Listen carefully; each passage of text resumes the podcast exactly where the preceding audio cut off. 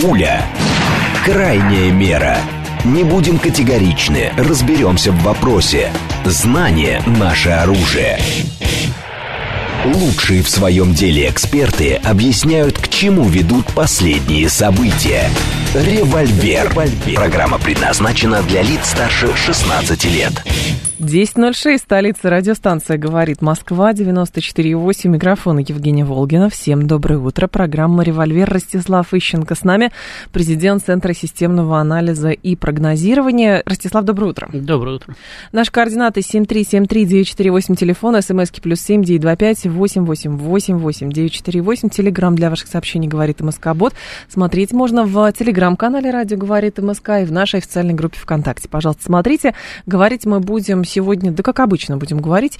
А, Песков э, сказал, что европейские столицы на перегонки заявляют об эфемерной опасности от э, э, России. Прокомментировать представители Кремля попросили заявление министра обороны Германии Писториуса о том, что значит, Берлин должен осознать опасность военного конфликта с Россией, а, сказал, что, значит, необходимо Германии вооружаться. Песков говорит, сейчас все европейские столицы на перегонки заявляют об эфемерной опасности, которая якобы проистекает из России. Они сами себя индуцируют, сами себя заводят, чтобы, чтобы что? Получить оборонный бюджет, действительно готовиться к какому-то уже напрямую противостоянию с Россией, или про что это? Нет, они, конечно, готовятся. Э, достаточно того, что Шольц э, там, на прошлой неделе открыто сказал, что э, вопрос выживания правительства заключается в войне с Россией. То есть война, смысле, с Россией, война с Россией война будет? с Россией нужна для того, чтобы правительство удержалось, светофорная коалиция там, и так далее. Странная схема, Значит, честно говоря. Ну, почему странная? Любая война консолидирует общество против внешнего врага. А аргументов так для того, чтобы консолидировать общество или хотя бы успокоить протесты, у Шольца нет. Можно запретить альтернативу для Германии, но это организовать гражданскую войну. Ну, может быть, не сразу, да, угу. но в перспективе. Потому так. что если вы не даете выхлопа протестным настроениям, да, да. Не, не, люди не могут проголосовать хотя бы за оппозицию, то они тогда сносят все рано или поздно. Это, э, вариант один, ну, вернее, варианта два в таком случае, или уходить, ну, уходить не... Ну, уходить не... Или война, как они говорят. Вот, и... ну, вот на Нетаньяху можно посмотреть. У него была дилемма, уходить или война. Ну, да, он вот войну война, выбрал. Да. Правда, он потом уйдет, но все равно. Но не сразу. Угу. А, вот. Значит, поэтому, да, они готовятся к войне. Другое дело, что они не знают, подготовиться ли они к войне.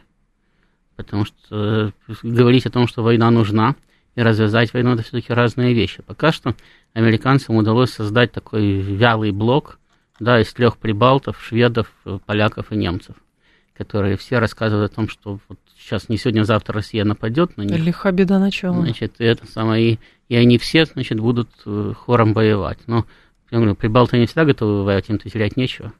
Для них оккупация – это подарок. Значит, э, вот, э, поляки уже не так быстро готовы воевать, потому что они посмотрели на Украину. Значит, Угу. Я уже всегда, всегда говорил, что Польша это сама все-таки имеет достаточно длительную государственную традицию, и хоть у них периодически крышу вместе с государством сносило, но тем не менее считать они умеют. Ну, не знали, что 30 лет назад у Украины был значительно больший потенциал, причем в разы больше, чем у Польши. И что если что-то и поменялось, то это не значит, что польский потенциал вырос, а значит, что украинский резко сократился. Значит, а польский тоже сокращался за это время. Uh-huh. То есть они прекрасно понимают, что э, война с Россией будет означать в том или ином виде очередной конец польской государственности. Но если они хорошо знают историю, читали историю, или они забыли историю? Нет, ну Верят, поэтому, что по, можно по, ее обмануть? Поэтому, поэтому поляки, допустим, в отличие от немцев, они не так активно выступают. То есть они угу. готовятся, они проводят учения, они усиливают армию, они закупают вооружение там, и так далее. Значит, но Э, заявление вот вроде того, что война нужна буквально завтра, они не делают, там, чуть-чуть не с датой, потому что Шольц говорил, там, в 25 году у нас война будет, потому что куда же денешься. Ну, конечно. Значит, а вот, э, э, у них есть определенный исторический опыт. У шведов тоже, хоть и давний, там, но Полтаву они, судя по всему, помнят, потому что они говорят об абстрактной войне. Говорят, к войне надо готовиться, ну, понятно, что воевать больше не с кем, так как Швеция вступает в НАТО, вокруг нее только члены НАТО и Россия. Она же не с рыбами в Балтике воевать собирается. Тем более, что параллельно с заявлениями о том, что надо готовиться к войне, они заявляют, что они готовы разместить войска в Латвии, шведские. Угу. Значит, понятно, но опять-таки против кого Латвию поддерживать, не против Эстонии же. Значит, но они так, не, не конкретизируют своего противника, так, против кого они готовятся воевать. А Германия, она далеко. Между ними есть прокладка в виде Польши. Боевые действия в любом случае начнутся не на германской территории, а как они планируют в Сувалкинском коридоре. У нас был вчера сенатор, кстати, от Калининграда, который сказал, как раз рассказывал про то, что как присматриваются к Сувалковскому коридору, но при этом, говорит, важно понимать, что, в общем, если кто-то будет покушаться, то, ну, так в том-то и Ответ дело. Мы, будет. Мы же, мы же говорили уже, что почему они все время говорят о Сувалкинском коридоре, наши, так сказать, друзья из НАТО. Да. Э, никто же не собирается реально вторгаться в Польшу там, и пробивать дорогу в Калининград. Только в одном случае, если они блокируют область, Мгм. значит, и тогда будет вопрос о выживании области в любом случае. То есть надо либо прорваться к ней, либо говорить, ну все хорошо, разрешите, мы оттуда хоть что-нибудь заберем. Так. Значит, понятно, что Россия будет туда прорываться. Это война. Значит, она может быть больше, меньше, она может быть официально объявленной или, не, или официально не объявленной. Но в любом случае это столкновение, как минимум, с несколькими армиями э, э, восточноевропейских стран, и это именно Сувалкинский коридор. У нас обычно, Ростислав, когда вот пытаются трактовать те заявления, которые делают при, прибалтийские страны, там, Германия, Польша и так далее, у нас подходит с точки зрения как бы рациональности. Думать, ну, ну, все же очевидно, давайте договоримся там и так далее. Да, с Украиной сейчас беда, но давайте договоримся, европейская безопасность. Все привыкли к комфортной жизни, поэтому чего городить огород, и в конце концов, где написано, где говорил Путин, что собирается на танках до Ла-Манша идти? Нигде этого вообще не было. Но получается, значит, они заряжены на это, они не могут без этого. Ну, знаете, почему в обществе есть там полиция, прокуратура? Это же, в принципе, лишние деньги, да? Ну, так бы копали бы котлованы, строили бы заводы, значит, что-нибудь бы производили. А так просто общественный порядок охраняют. А теоретически же ну, общество же могло, может само договориться, да? А не может. Мы с вами уже на примере Нет, кота потому Твикса что- да, говорили потому что, сейчас да, до потому эфира, что невозможно потому договориться. что всегда в обществе есть какое-то количество людей, с которыми договориться нельзя. Так. Они все равно будут убивать и грабить. А здесь целое государство. Вот и поэтому нужна полиция, значит, прокуратура и все остальное для того, чтобы большую часть общества, которая может договориться, защищать от меньшей части общества, которая договориться не может, зато активно использует в своих интересах дубинку. Мгм. Так вот, э, э, э, европейцы сейчас э, оказались в состоянии вот этой вот э, части общества, да, которая использует дубинку для того, чтобы прокормиться, и по-другому уже не умеют. Они очень долго жили в тени Соединенных Штатов. То есть фактически они занимались, так сказать, скупкой и перепродажей награбленного. Основным грабителем выступали Соединенные Штаты. Значит, они просто помогали, на подхвате сидели. Я, в принципе, никого не убивал, да, что это за имущество, не знаю. Ну, принесли откуда-то. Ну, попросили продать. Значит, вот это была их работа. Ребята на подхвате. И с этого дела они хорошо кормились. Когда начал рушиться американский мир, у них, да, у них был выбор. Значит, начать э, переориентироваться Мгм. на, самое, там, на Россию, на сотрудничество евразийское, или остаться в американской сне. Да, были европейские политики, которые говорили, нужна срочная переориентация. Были европейские политики, которые понимали это, но не говорили, потому что не хотели нарываться на проблемы. Но большинство действовало так, как действуют все люди. Я всю жизнь так прожил, мне было хорошо, почему я должен что-то менять? Ну да. Ну и все, вот они оказались в ситуации, когда кормиться так, как кормились, они больше не могут, но хотят. Никто Мгм. никогда не хочет понижать уровень потребления. Сохранить статус-кво. Значит, да. Для того, чтобы, для того, чтобы кормиться так, как кормились, надо ликвидировать Россию. Потому что Россия отказалась делиться с ними на их условиях своими сказать, ресурсами. В том-то дело, да, на их условиях. Да. Ну Вот, да. вот. То есть делиться-то все равно хотели, торговать-то хотели Ну да. Воевать в меньшей степени хотели, а Ну да, торговать, ну, правда, ну, да, они хотели на своих условиях, опять-таки. Значит, Россия отказалась дальше, э, потому что, опять-таки, на, на наших условиях они уже, опять-таки, они не могли выжить как система. Как отдельное государство, да, могли. А как система не могли, надо было менять систему. Система изнутри не меняется никогда. Система меняется только снаружи. Мгм. Система изнутри может только быть снесена. Если система попадает в системный кризис, то изменения могут произойти только снаружи. Снизу может пройти только снос системы. Так. То есть, если вы хотите что-то поменять, вам надо выйти из системы, поменять, потом войти в систему. Мгм. Это очень сложный процесс. Э, современные европейцы на это просто физически не способны. Э, Соответственно, дальше простейшее решение – это подавить Россию. Ну, начали подавлять. Подавляют уже лет 30. Не получается. С каждым днем получается все хуже и хуже. Значит, чем, чем хуже получается, тем более жесткие инструменты задействуются. Дальше все, осталась только война. И дальше вопрос, опять-таки, на каждом этапе у них вопрос выбора. Мы будем делать шаг дальше, в На- сторону нагнетать. ухудшения, Мгм. надо нам это или нет, или давайте мы остановимся. Чем больше шагов они сделали, тем труднее им остановиться. Потому что тем дальше они зашли, тем больше они потеряли. И компенсация может наступить только в случае победы. А цена-то вопроса, да, действительно, цена вопроса какая? То есть мы же понимаем, что ставки они повышают, но это не просто так ради идеи, скорее всего, это точно не ради идеи делается, а ради... Ну вот для того, чтобы сейчас спасти Европу там, в экономическом плане, да, им надо полная победа над Россией и раздел трофеев. А, разделить страну на 80 субъектов и Да не понятно. важно, сколько субъектов, можно вообще ни на кого не делить, просто все отобрать. Назначить колониальную администрацию, там, э, как угодно. Главное, чтобы ресурсы поступали, или, э, э, э, деньги от этих ресурсов поступали в Европу Ну, и кормили понятно. ее. Тогда все, тогда все нормально для них.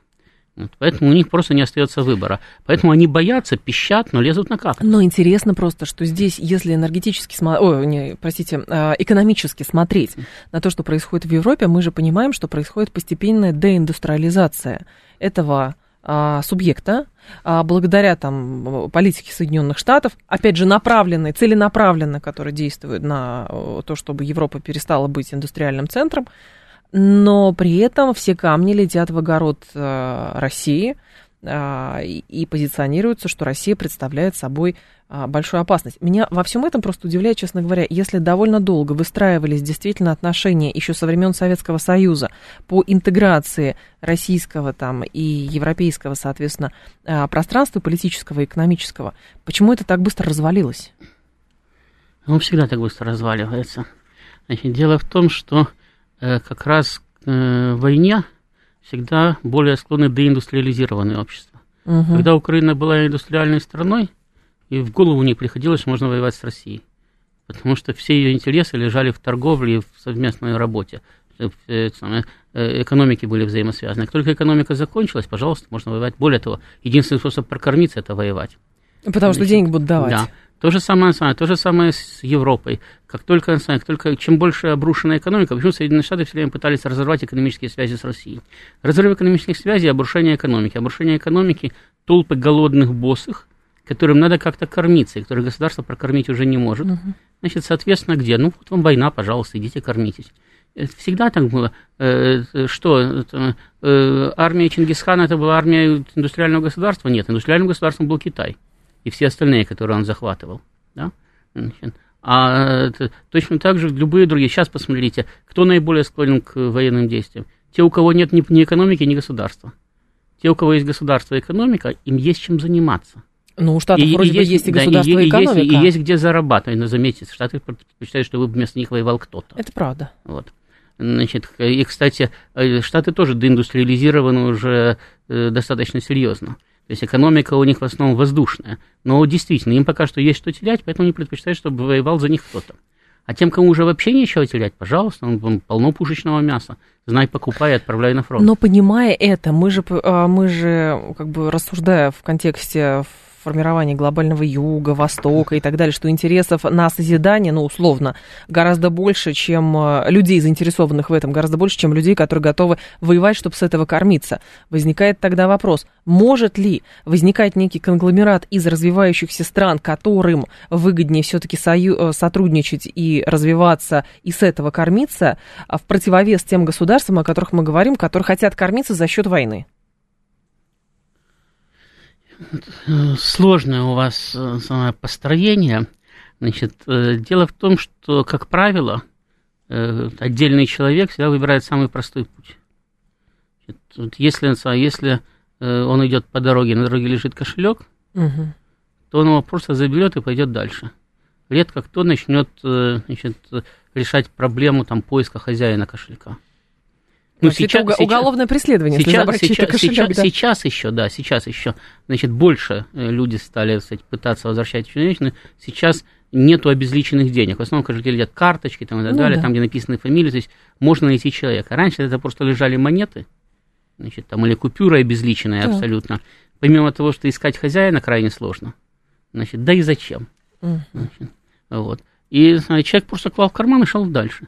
Хотя теоретически и ему, и обществу было бы выгоднее, если бы люди бы все бы, всегда бы старались бы скрупулезно передавать друг другу. Короче говоря, украсть всегда легче, чем произвести. Для того, чтобы что-то произвести, значит, надо э, найти ресурсы изначально, которые будут вложены Науку да, в, соз- развивать. да, в создание да, какого-то предприятия. Так. Надо э, создать или где-то навербовать, или создать, научить, обучить квалифицированный персонал. Значит, потом надо найти сырье, надо запустить это производство, надо найти рынки, продать, и потом уже только у вас запустится вот этот самый поддерживающийся процесс, продал, вложил, произвел, продал, Понятно. вложил, произвел там и так далее. Вспомните, вот посмотрите, даже начались когда Петровские реформы, да, Мгм. так они закончились при Александре II, по большому счету. Ну да. и то еще до конца, самое, там, ну, формально, формально юридически да, при практичес, практическая реализация продолжалась вплоть до 17 года, по сути дела, Мгм. вот этих реформ. То есть фундамент был заложен и продолжался, да. Значит, э, э, слава богу, значит, за это время прошло два столетия в России. Так. Причем э, нельзя сказать, чтобы страна была какой-то там отсталой и так далее. Но, тем не менее, вот даже просто об- обычный процесс реформирования, который начался-то вообще с простых вещей, с реформирования армии и создания флота. Это потом потянуло за собой все остальное. Э, Вот этот вот процесс реформирования государственности растянулся на два столетия. Причем были э, ускорения, откаты, там, развороты, повороты там, и так далее. Самые разные проблемы за это время посещали российскую государственность. Это при том, что, в принципе, целенаправленно, правление за правлением осуществлялась одна и та же программа. В этом отношении Романовы были очень последовательны. Э, э, либерализация и вестернизация. Это фактически вот программа, которая началась при Петре и осуществлялась при всех его преемниках в основном. Э, э, Но для, это- равно, для да. этого были задействованы все силы огромного государства, глобального, по сути дела, государства. Россия на тот момент была единственным глобальным государством. Потом еще Британия стала, потом Соединенные Мгм. Штаты. Но в момент начала петровских реформ Россия была единственным государством, которое тянулось от э, Европы и до американского континента включительно. Занимала половину севера всего, всей планеты, если не больше, чем половину. Э, э, более простому обществу, да, или Мгм. более э, э, мелкому, более не, не такому крупному обществу, не такому э, громадному, не, не такому ресурсно обеспеченному, еще труднее значит, налаживать какие-то там э, структурные реформы и вписываться в причем вписываться на выгодных условиях, да, в более крупные рынки. Вот посмотрите, какие у нас проблемы с пространством СНГ, с постсоветским пространством. Причем с теми, кто, в общем-то, с нами там дружил. Да. Значит, там неважно, из выгоды, не из выгоды, но вот они с нами собирались дружить и дружили. Вступали в таможенный союз, вступали в Евразийский союз, вступали в АДКБ там, и так далее. Это, э, они не могут извлечь свою выгоду из этих э, Не могут, структур. абсолютно не То есть могут. там и- и отдельно, как Казахстан, они там находят для себя определенную выгоду, да, но более мелким очень трудно извлечь из этого какую-то выгоду для себя. Вот сейчас Беларусь, значит, извлекает выгоду в основном из того, что она э, передовой бастион самого союзного государства, и в нее просто вкладываются деньги как в укрепление, да, э, как в этом самом, в, предмостное укрепление, да, в плацдарм. Мгм. Значит, э, все остальные, они все время приходят и жалуются. Говорят, ну, смотрите, мы вступили во все ваши структуры, да, а толку для нас никакого, а потому что это очень сложно. Конечно. Да, Но это- надо это- же это- еще это- работать это- над этим это, тоже. это, это огромный кусок работы, который не совершается сразу. Он может, не может А пройти 30 лет 5, слишком 10, мало. 15, 20, 30, 50 лет, а все еще будет находиться в процессе. А общество спрашивает сразу со своих политиков. Говорит, приходит и говорит, подождите, вот вы там куда-то вступили, так же, как, кстати, у тех, кто вступил в ЕС. Вы вступили в ЕС, да? Где? Ну, Где наш коммунизм, Подождите, который нам обещали Сейчас после МВФ этого, да? должно сначала Вот. аудит Значит, провести, э, а вот потом общество, посмотрим. общество стран, которые сотрудничают с Россией, точно так же спрашивают своих политиков, вы там с Россией дружите, да, где наш коммунизм? Вы же Про- нам обещали, что будет лучше, где это лучше? Понимаете, проблема, мне кажется, еще заключается в том, что, а, во-первых, а, ну, в силу обстоятельств России и нужно вкладываться в эти страны, приходится вкладываться в эти страны, чтобы формировать некий бастион, потому что в противном случае в эти страны будут вкладываться другие, причем не в страны, а в группы элитные. ну, вы знаете, Ну, э, э, в Европе говорят то же самое, только про нас. Так. Если они не будут вкладываться, то будем вкладываться мы, им будет Но это плохо. сфера влияния, Да, значит, конечно. И Соединенные Штаты говорят то же самое там, и так далее. Значит, э, э, есть просто есть разные э, методы вложений. Да? Вот Соединенные Штаты вкладываются так, чтобы ограбить. Да? Значит, ну, то есть они дают возможность местной элите ограбить свой народ, потом грабят местную элиту, когда она доходит до ручки. И все, и на, ее место, на ее место приходит новая элита, которая продолжает этот круговорот веществ в природе. А можно прийти в кишлак и оставить после этого город? Вот так. Значит, э, Россия сейчас не в состоянии, значит, приходить туда, где она уже построила государственность.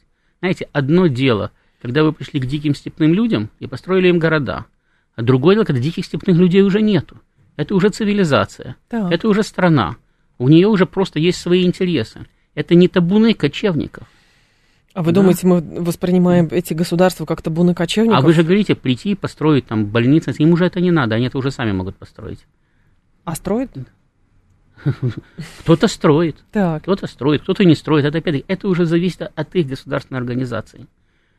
Я, говорю, есть э, две большие разницы между догосударственной организацией, куда вы приходите, приносите государство, они падают на колени и говорят, о, да, мы будем служить белому царю, потому что теперь у нас тоже цивилизация, и, и нам хорошо, так. нас защищают. Да? А другое, когда вы приходите к тем, у кого уже есть свой царь, да? Ну а с Украиной это как получилось? Индустрия... Индустриальная страна, торговала, развивалась, там, но все равно приходили, отдайте, отдайте. Мы, Мы говорим, ну хорошо. Смотрите, с Украиной у нас был вполне естественный, так сказать, торг. Да? Значит, по принципу Россия продает газ, Украина транзитирует газ. Россия хочет зарабатывать больше на продаже, Украина хочет зарабатывать больше на транзите. Mm-hmm. Это, кстати, спор хозяйствующих субъектов. Проблема Украины заключалась в другом. Проблема Украины заключалась в том, что там дикая местная элита, то есть, по сути дела, папуасы во фраках, значит, хотела интегрироваться в Европу, оставаясь папуасами во фраках. И рассматривала Европу как, э, ну, э, будущее, будущее, будущее место своей жизни, деятельности и так далее. Причем они были уверены, что вот они здесь грабят, да, живут в абсолютно диком мире. Так. Но э, они деньги отправляют в Европу, э, потомков отправляют в Европу, приезжают себе там, покупают какой-нибудь титул британского лорда, значит, mm-hmm. или еще там кому-нибудь там платят вообще в Европе и покупают титул какого-нибудь там люксембургского, значит, Был или там, или, там, или, там, или лихтенштейнского, там, или швейцарского какого-нибудь, да, там, герцога, графа, кого угодно, значит, вот. И, и становятся такими же, как все. Они такими же, как все, не становятся. До, не, до некоторых это уже дошло, а до многих так и не дошло. Но это была общая проблема части российской элиты и всей украинской. Но это комплекс провинциала. Да. Просто, ну да, просто в России, как в имперском центре, сохранилась часть элиты чисто имперской, которая понимала, что сильное государство надо не для того, чтобы на него молиться, а для того, чтобы оно их защищало, защищало их бизнес, защищало их интересы на мировой арене. Поэтому вот эта часть имперской элиты, она победила в России компрадорскую элиту и построила сильное государство. На Украине компрадорская элита победила, потому что там имперской вообще не было. Угу. А те, которые э, э, пытались отстаивать интересы национального производителя, да, они на него все равно смотрели, как папуасы в юбках смотрят на это самое Э, на э, свои эти аэродромы, которые они строили в рамках карго-культа. Да, да, ну а тогда хорошо. А зачем же заманивать-то все равно Украину в Европейский Союз надо было? А ее никто не заманивал. Заметьте, Украине все время говорили, в Европу вы либо не войдете, либо потом, когда Украина стала совсем уже, говорили, ну, лет через 30. И никто не заманил. Даже когда с Украиной подписывали соглашение об ассоциации, то его подписывали по э, настоятельному требованию Украины – которая до этого 10 лет стояла в европейской прихожей, стучалась в дверь и говорила, послушайте, ну давайте подпишем, э, давайте мы хотя бы будем ассоциированным членом Европейского Союза. Им говорили, послушайте, у нас нет ассоциированного члена. Он говорит, ну как же, вот, а турки, вот, да, вот, вот, вот, например, там вся, вся Северная Африка. Нет, там соглашение об ассоциации, совершенно другое, вы не понимаете. Давайте мы подпишем соглашение об ассоциации, вам все равно, а мы своим скажем, что мы уже ассоциированный член. Так это одно глобальное большое заблуждение. Никто не ждал, но это, все хотели. Это, это не заблуждение, это фактически попытка украинской сказать, проевропейской элиты обмануть собственный народ просто названием, сказать кстати, удалось же, когда подписывали соглашение да. об ассоциации, многие из тех, кто стоял на Майдане, были уверены, что они уже вступают в Европейский Союз. Давайте после новостей продолжим. Пуля. Крайняя мера. Не будем категоричны, разберемся в вопросе. Знание – наше оружие. Лучшие в своем деле эксперты объясняют, к чему ведут последние события. Револьвер. Револьвер. 10.36, столица радиостанция «Говорит Москва». У микрофона Евгения Волгина. Мы продолжаем. Ростислав Ищенко с нами, президент Центра системного анализа и прогнозирования. Слушатель пишет, страны НАТО могут просто прибедняться и усыплять нашу бдительность. Мол, снаряды кончились, а у самих полный арсенал, говорит Котопес. Mm-hmm. Обманка. Ну пусть и дальше усыпляют. Вначале пусть не дают Украине, потом пусть не дают Польше. В конце концов, даже Штаты могут не стрелять по нам, усыпляя бдительность. Какая разница? Мы же все равно видим и Генштаб работает нет, в конце дело, дело, дело в том, что когда у них были снаряды, они их Украине давали. Это понятно, да? Э, значит, им же выгодно, чтобы украинцы стреляли по нам и убивали как можно больше. Соответственно, производить снаряды и перевозить их на Украину, это самое милое дело для того же Запада. Если он их не дает, да, угу. какую бдительность он усыпляет? Ну, он уже войну с нами развязал. Мы уже знаем, что идет война с Западом, об этом открыто говорит наше руководство никто ничего не скрывает. Значит, все даже по поводу мирных предложений Запада уже неоднократно им говорили, что есть российские условия, значит, когда mm-hmm. они будут готовы эти условия принять, пусть приходят. Раньше не надо. Значит, вот, какой смысл усыплять нашу бдительность в данном случае? Чем усыплять? Как усыплять? Ну что, как мы будто это... бы русские да. расслабятся, и тут они войдут. А когда они, а когда они говорят, мы заказали на полтора миллиарда евро снарядов, значит, это тоже для усыпления нашей бдительности? Мы думаю, спрашивали, почему на полтора, а не на три миллиарда или как? Не знаю. А когда они говорят, давайте мы сейчас разворачиваем новое производство для того, чтобы да. производить больше, больше и больше военной техники, снарядов, значит, ракет, и все это будет направлено против России, это тоже для того, чтобы усыпить нашу бдительность. Ну, не, я понимаю, можно самые кстати, разные идеи выдвигать в рамках, как это там, э, когда собирается э, этот, кто? уголовный розыск, да, значит, э, Версия выдвигают, выдвигают версии совершения преступления, да, можно выдвинуть любую версию, глядишь, какая-нибудь и сработает. Значит, э, вот, но э, есть же все-таки какие-то нормальные, кстати, логические цепочки, да, которые можно совершенно спокойно выстроить, исходя из доступной всем информации. Ну, если, допустим, Э, Гитлер напал на СССР. Было бы, наверное, бы глупо, если бы он бы после этого перестал бы стрелять и стал бы вводить нас в заблуждение, говоря, что у него нет снарядов. А сам бы эти снаряды бы где-то прятал года полтора от нас. Копил бы. Да. Какой в этом смысл? Нет. Наоборот, когда война уже начата, то все разворачивают военное производство. Мы же сделали то же самое. Конечно. Мы же, мы же стали усиливать военное производство. Мы это, этого не скрываем. Там, наоборот, хвастаемся тем, что мы нарастили там где-то в два, где-то в три, где-то в четыре раза, где-то в пять раз. Угу. И собираемся наращивать дальше. И говорим, да, мы закупаем и будем закупать там, где мы найдем дополнительные снаряды и ракеты, потому что это экономит жизни наших людей. Чем больше мы выстрелим железа, тем больше наших людей останется в живых. У них ровно то же самое работает тот же принцип. Да, им украинцев не жалко, но украинцы это их все-таки расходный материал. А вот и это... этот расходный ага. материал должен погибать с толком. А, а не вот, без толку. Вот это, кстати, история с э, поправками, которые Зеленский принимает по поводу исконных, посконных территорий, а по поводу, значит, права получать украинское гражданство всем, кроме русских и так далее. То есть русский не может быть украинцем, а украинец, кстати, может, может быть русским. Вот. Э, это же тоже интересно с точки зрения казуистики. То есть, если исконными, посконными территориями признаются в том числе сейчас ЛНР, ДНР, то фактически Зеленский признает, что проводит карательную операцию на своей территории. И, в общем, ни у кого нигде не вызывает это вопросов. Ну, Зеленский э, пытается значит, сформировать значит, переговорную позицию.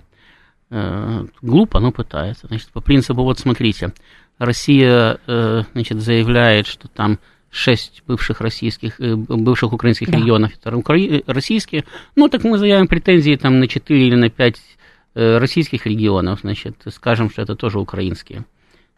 Ну, э, понимаете, это как многие люди читали учебники.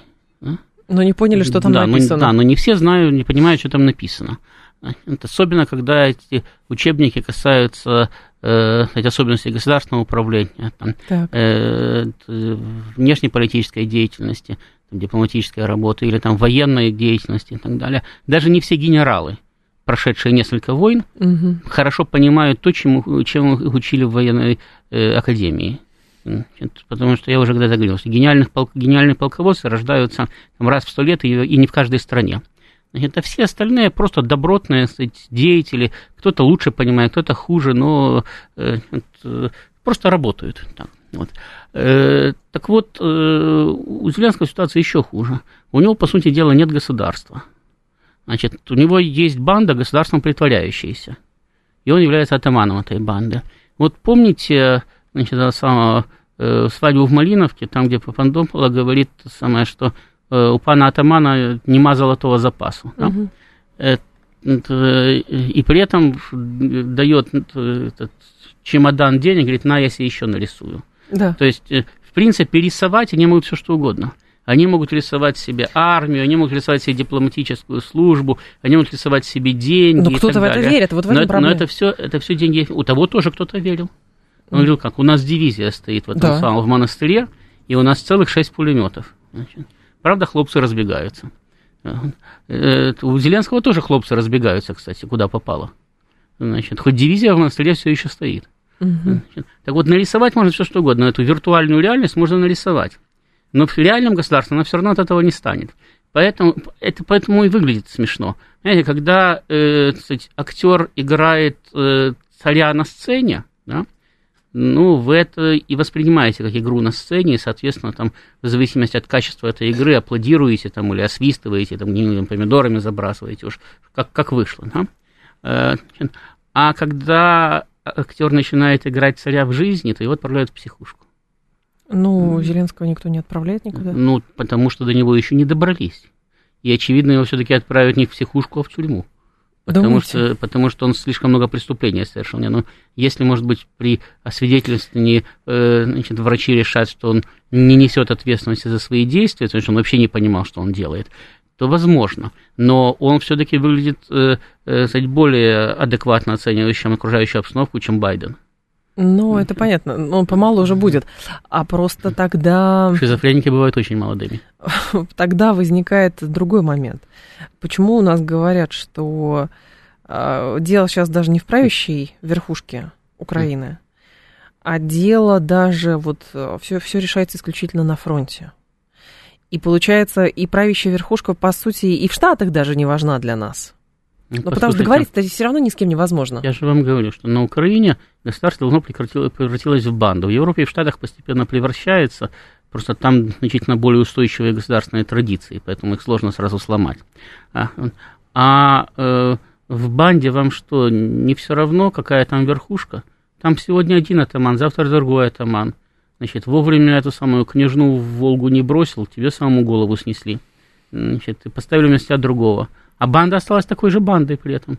Как, как там атаманы не меняются. И с ней что-то сделать можно только разгромив ее на фронте. Но в ликвидации, например, э, небезызвестном а, произведении, а, там как раз было показано, что один может, в принципе, договориться из уголовного розыска, а может договориться с верхушкой в банде. Подождите, он договаривался о вполне конкретном, кстати, о вполне конкретном вопросе. Это правда. Да? Значит, и когда он договаривался, он же не приходил и говорил, слушайте, давайте ликвидируем банду. Нет. Оно как и само потом получилось. Да. Вот. Ну, Жуков приехал, в конце концов. Вот, ну, вот. Но, но э, э, э, там, тем более всяких художественных произведений на тему того, как один из уголовного розыска, играя на корыстолюбие бандитов, ликвидировал банду, в нашей жизни полно. А вот реальных таких этих событий почему-то очень мало. Потому Это что, правда. как правило, он даже не успел ничего сказать, как его убивали. Банду потому и сложно ликвидировать, не уничтожив ее физически, да, что э, она легко заменяет лидера. Для нее главное э, сохранять базу кормления. То есть ей надо э, иметь место, место для ночлега, значит, э, место для получения продуктов там, и так далее, и зону, в которой она действует, которая, собственно, является для нее ее таким вот квазигосударством. Потому, почему квазигосударством? Потому что обычно государство заботится о производстве, о том, чтобы наращивать э, благосостояние э, народа, живущего на его территории. А банда заботится об ограблении. Ей все равно, что с этим народом произошло, хоть он даже вымер. Она потом просто пытается переместиться на другую территорию. И проблема украинской банды заключается в том, что она не смогла переместиться на другую территорию. И, но, Остался э, своей, да, да. поэтому, поэтому она обратилась к старшим товарищам и некоторое время жила за счет поддержки снаружи. И думала, что так будет все время. Когда поддержка снаружи закончилась, сейчас они мечутся и говорят, а как же дальше-то? Вот. А европейцы, по сути, не устали от Украины, как думаете? Ну, Для какие европейцы? Если вы имеете в виду европейские элиты, то нет, потому что Украина у них... Процентик-то капает, в конце концов. Украина для них, кроме всего прочего, является еще и инструментом борьбы с Россией. То есть пока воюет Украина, не надо воевать самим. Поэтому, естественно, эти европейцы не устали. Европейцы, которые за все это платят, они давно устали. Но кто же их спрашивает? Кто спрашивает, да. А, но хорошо, а как эм, объяснить, тут слушатель писал, ну посмотрите, вон Словакии-то пытаются а, каким-то образом выступать против оружия, и, соответственно, говорят, что это все вергает в нищету. Можно ли говорить, что хотя бы в Восточной а, Европе или Южной Европе появляются какие-то адекватные люди? Ну, смотрите, венгры тоже пытаются, да, да. там Орбан пытается да, проводить да, да. прагматичную политику. Значит, но, опять-таки, они ведь пытаются в своей прагматичной политике опереться на Россию, не потому что они ее очень любят? Значит, а потому что у них проблемы возникают с европейской бюрократией, которая их пытается задавить. Орбана, извините, уже там лет 20 как пытаются задавить европейцы. Не Значит, получается. Да. Ну, потому что ловко выкручивается. Вот. Он, когда приходил к власти в свое время, он был совсем не так благодушно настроен по отношению к России, угу. как сейчас. Вполне такой себе кондовый европе... Э, венгерский консерватор – но э, он политик адекватный, да, он э, может менять внешнеполитическую ориентацию в зависимости от того, что выгодно на данный момент его государству. Он просто понял, что с Европейским Союзом он не договорится, он же долго пытался угу. договориться по принципу, слушайте, не лезьте в наши дела, и мы будем поддерживать вашу внешнюю политику, нам плевать но ему все время говорили, нет, ты извини, значит, но ты должен там ввести у себя, значит, там 50 гендеров, значит, разрешить ЛГБТ-пропаганду, значит, отменить, э, да, принять э, мигрантов, больше, чем у тебя венгров живет, там, и так далее, и так далее. Там, говорит, подожди, вы разрушаете Венгрию? Он говорит, да нет, ты же в Европейском Союзе, почему здесь Венгрия? У нас же супергосударство. Да. Вот. Когда он понял, что все, он пришел защищать венгерские интересы. Он понял, что с Европейским Союзом защитить венгерские интересы невозможно. Но можно опереться на Россию и противостоять таким образом э, европейской бюрократии. Изъезд он все равно не выходит. То есть он сохраняет вот эту вот позицию значит, баланса, потому что, с одной стороны, э, Европейский Союз дает ему э, возможность сказать, самостоятельно, то есть повышает его ценность в глазах России потому что он является в том же самом ЕС terrible, да? Uh-huh, uh-huh. А с другой стороны, Россия поддерживает э, его позиции в противостоянии евробюрократии. Таким образом, его вес, на его вес и вес Венгрии значит, резко повышается значительно больше. Они сейчас представляют из себя э, значительно больше, чем представляют из себя на самом деле. Именно потому, что они правильно выбрали точку значит, угу. приложения своих усилий. Никто не мешал то же самое сделать Украине там, или Польше – да? Коростолюбие победило? Не только коростолюбие. В случае с Украиной это просто глупость. Потому что эти люди поверили в то, что они будут такими же. Вот такими же, как э, там британская аристократия там, или европейская аристократия. Но это какая-то трагедия поиска идентичности. То есть ты не понимаешь, кто ты, что ты, где ты, как ты. Ты только понимаешь, что вот эти должны денег давать, а эти просто принять. Все. А кто ты на самом деле, непонятно. Ну, потому что они считали, что так, так работает все это. Они исходили из того, что так работает весь мир. Значит, они не хот... в школе не учились плохо, зато, вот зато, сказать, зато хорошо научились грабить. Значит, Поэтому они все, их, их любимая поговорка, если такой умный, что то такой бедный, угу. значит, вот. И, и они считали, что ну, если они ограбили, там, награбили миллиарды, то, конечно, их в Европе примут с распространенными объятиями, они же знают, что Дрейк тоже был пиратом. А мне кажется, в Европейский парламент и, смотрел, там, что... Там, в... и Морган и так далее. Правда, они как-то забывают, что большую часть этих самых пиратов на службе Ее Величества все равно перевешали. Это... И только единицам удалось стать там губернаторами, рыцарями там, и так далее. А с другой стороны, мне кажется, представители Европарламента, которые смотрели, например, какие-то просто рандомные заседания Верховной Рады, думали, да мы ж не переварим все это дело. А ну что, там в Южной Корее то же самое происходило, и в Японии то же самое происходило в парламенте. Там драки обычное дело, у них такая национальная культура тем не менее, они вполне себе европейцами себя ощущают. Да. Вот. Ну, чисто это, это, что там происходит в парламентах, им по большому счету глубоко наплевать. И как все это выглядит. Это э, просто для, для Европейского Союза Украина действительно была слишком крупным государством для того, чтобы угу. интегрировать ее вместе с ее промышленностью и всем остальным. Это европейцы действительно опасались, что э, там, украинские, кстати, украинская промышленность будет во многих областях просто конкурентной с европейской. Я уже говорил, что тот же самый Ан, да, он вполне себе конкурентоспособен был в некоторых отраслях с Airbus, по крайней мере, в производстве угу. э, транспортной авиации. Конечно. Вплоть до того, что Airbus крал этот самый проект Ан-70, по сути дела, значит, и начинал потом производить свой самолет, как две капли воды, похожие на этот самый Ан-70. Но при этом э, всячески говорить и дезавуировать вообще все усилия конструкторов. Вот, да, но, ну, э, то есть, э, да, это не Румыния, да, даже не Польша, ее было практически невозможно переварить по двум угу. причинам. Значит, во-первых, даже в Польшу вложили слишком много денег. Значит, но все-таки э, Польша это, так сказать, традиционный бастион Запада, они его воспринимали как государство своей культуры, католической культуры. Значит, и э, ну, Польша действительно, значит, в их планах, э, частично реализованных, была таким надсмотрщиком Восточной Европы, да. бастионом Западно-Восточной Европы.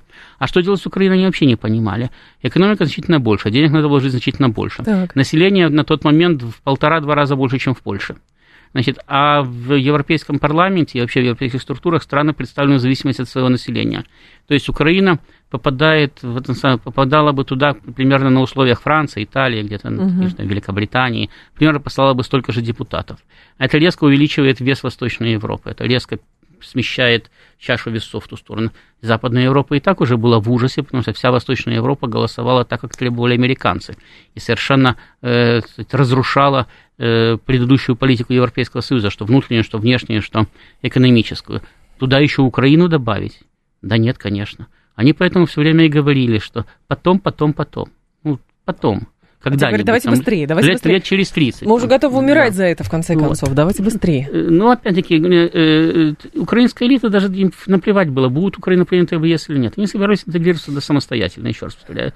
Народ свой они просто обманывали для того, чтобы он тут не мешал им интегрироваться самостоятельно в личном плане в Европейский Союз. Да, то, что их туда и в личном плане не примут, до них начало доходить только сейчас, когда они стали спрашивать, так, а как там вот мой домик, и они сказали, какой домик? Какие деньги? Вы идите воюете, воюете. У вас самая страна воюет, что вы сюда? На фронт вперед. И депортировать вот, будут, скорее всего, думаете, да? да? ну, э, тех, кого, те, кто... Откупился? На, нет, те, кто надо, тот и так сейчас на Украине сидит. Они угу. же попытались удрать еще в 22 году, их же быстренько завернули назад, сказали, надо страной руководить во время войны. Пожалуйста. А, про это. Да. Виталий говорит, есть ощущение, что а, боевые действия на Украине будут теперь вечными, ибо устраивают mm. всех, и Украину, и Европу, и США, и даже нас. А я не знаю, чем да нас нет, устраивает. вечными они не будут, скорее всего, не они вижу. в этом году уже закончатся именно на Украине. Это не значит, что не начнутся еще где-то. Ну или если на Украине не продолжится, тогда туда надо будет отправлять какой-то контингент из западных стран, потому что Украина уже больше воевать не может. Я уже когда-то приводил пример, что в 2018 году немцы, имея все еще огромную армию, uh-huh, uh-huh. Значит, огромный потенциал, значит, находясь на французской, на бельгийской территории, страны Антанты еще даже на немецкую территорию не вступили. Во время перемирия сказали э, англичанам, французам, когда подписывали перемирие в, в вагоне маршала Фоша, что мы больше не можем воевать. Мы больше не можем воевать просто. Вот с Украиной сейчас происходит то же самое. Они больше не могут воевать. Они еще пытаются, корячиться. Они просто не немцы, они не могут осознать, тем более не немцы 18 -го года. Они как, как Гитлер в 45-м. Тут уже тоже понимал, что не может воевать, но ему было все равно, он слишком много поставил на карту, и он сказал, ну, если немецкий народ оказался недостоин своего фюрера, значит, он должен погибнуть вместе со своим фюрером. Чем разочарование это обернется, как думаете? Разочарование? Да. У, их разочарование – это в первую очередь наша проблема. А, вот, потому что это э, ну, пару миллионов человек, которые воевали против нас или находились в силовых структурах в тот момент, когда против нас воевали. Да, из них 1500 уже мертвые, но остальные еще живые, и все не погибнут. А, вот. Плюс члены их семей, ну, это примерно где-то от трети до половины населения современной Украины, значит, которые будут чувствовать себя как пленные, выпущенные кстати, из э, лагерей на родину. Значит, же, Россия же не будет их держать в Сибири десятилетиями. Значит, даже если не сдадутся в плен, их почти тут же отправят назад, потому что война закончилась. А, э, если эти территории будут включены в состав России, они будут жить там, угу. потому что их же нельзя прогнать из мест жительства. Значит, вот, э, э, очевидно, станут гражданами России, потому что чьими они еще гражданами будут. Значит, у них в душе навсегда останется вот это вот мы боролись, мы воевали, значит, нас или там тыл предал, или еще что-то. Ну, кто-то, да, там какой-то процент, там 10-15 процентов, э, перекуется, значит, осознает свои ошибки молодости, да, там станет нормальным совержением. А большинство, да, будут вот, там копить э, в душе э, ненависть даже. Причем ко всем, видимо. И ко к этим, всем, и к этим. И к, и к тем людям, кстати, к тем людям на Украине, в первую очередь, опять-таки, в чем же проблема? Они же будут жить там же, где жили. Да. То есть они же не приедут там в Рязань качать права. Да вряд ли. Значит, они будут жить в своем же городе, но в этом городе будут жить те, кто воевал, и те, кто уклонялся. И у них сейчас уже между ними до убийств доходит.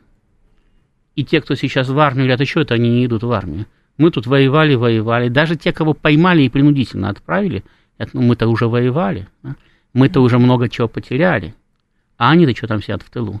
Давайте их тоже. Они очень сильно поддерживают эту тотальную мобилизацию Зеленского, те, кто служит. Да, нам хочется отдохнуть, да, мы, мы все время на передовой, да, нас надо заменить. Поэтому да, они людей да, синдром да, Дауна там Да, надо побольше, побольше. А те, которые сидят в тылу, говорят, нет, послушайте, войну вы уже проиграли. Чего мы теперь должны еще там самое нести какие-то там жертвы, потери, умирать на фронте, если все равно уже все проиграно. Давайте идите миритесь. Но возвращение из виртуальной реальности тоже вот будет эти довольно вот, вот эти вот две группы, независимо от того, окажутся они в составе России, окажутся они в составе российского протектората, они все равно будут вот здесь, или прямо в нашей стране, или на наших границах. Угу. они все равно будут сталкиваться. И вот проблема, чтобы они не столкнулись в кровавой схватке, это будет наша проблема. А интеграция? Она возможна вообще? Ну да, Или конечно. будет опять вот это вот? Нет, конечно, возможно. Просто я повторяю, интеграция это не одномоментный процесс.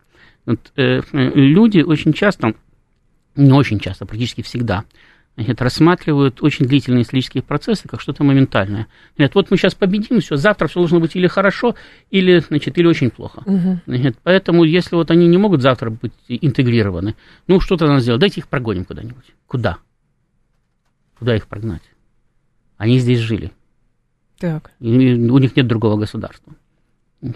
Там, а, хорошо, давайте мы их поразим в правах, значит, там они будут э, там, людьми второго сорта, там, 50 или 100 лет, пока не станут хорошими. Они тогда никогда не станут хорошими. Они всю жизнь будут людьми второго сорта, то есть мы разделим просто страну на людей первого и второго сорта. И чем дальше, тем хуже будет становиться, тем больше будет этот разрыв. Но нам это не свойственно, Значит, вот. поэтому вряд ли. Да, дело даже не в том, что нам это не свойственно. Дело в том, что это непрактично просто потому что это постоянная проблема внутри страны. Э, вот. А, э, соответственно, да, их надо каким-то образом интегрировать, но надо понимать, что это очень длительный процесс. И что завтра ничего не произойдет. Да, будут очень большие трудности. Да, будут люди, чем их будет очень много, угу. которые будут копить ненависть. И, и мы эту ненависть из них не, не уберем никуда. Наша задача их нейтрализовать, сделать так, чтобы они не влияли на будущее поколение, в том числе на свои тоже, чтобы не влияли. Чтобы они, знаете, как вот это самое, узники сталинских лагерей боялись да. своим внукам рассказывать, что они были узниками сталинских лагерей, чтобы не испортить им судьбу. Угу, угу. Значит, вот эти тоже, чтобы боялись рассказывать, что они воевали в этом самом в украинской армии. Значит, пусть говорят, расстреляли меня, внучек, расстреляли. А, Ростислав Ищенко был с нами, президент Центра системного анализа и прогнозирования. Ростислав, спасибо, ждем вас снова. Далее информационный выпуск в два часа к вам вернусь.